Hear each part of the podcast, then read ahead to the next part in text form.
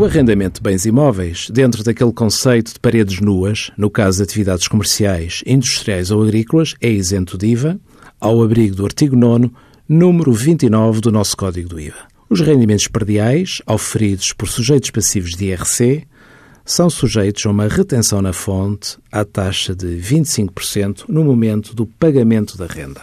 Existe, contudo, dispensa de retenção na fonte quando os rendimentos perdiais são obtidos por empresas que tenham por objeto a gestão de imóveis próprios e não se encontrem sujeitas ao regime de transparência fiscal.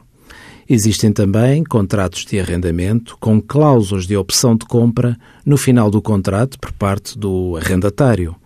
Se for considerada uma locação operacional, o facto de existir uma cláusula de opção de compra no contrato de arrendamento não retira o conceito de rendimento às rendas recebidas, mesmo que o arrendatário exerça a opção de compra no prazo acordado.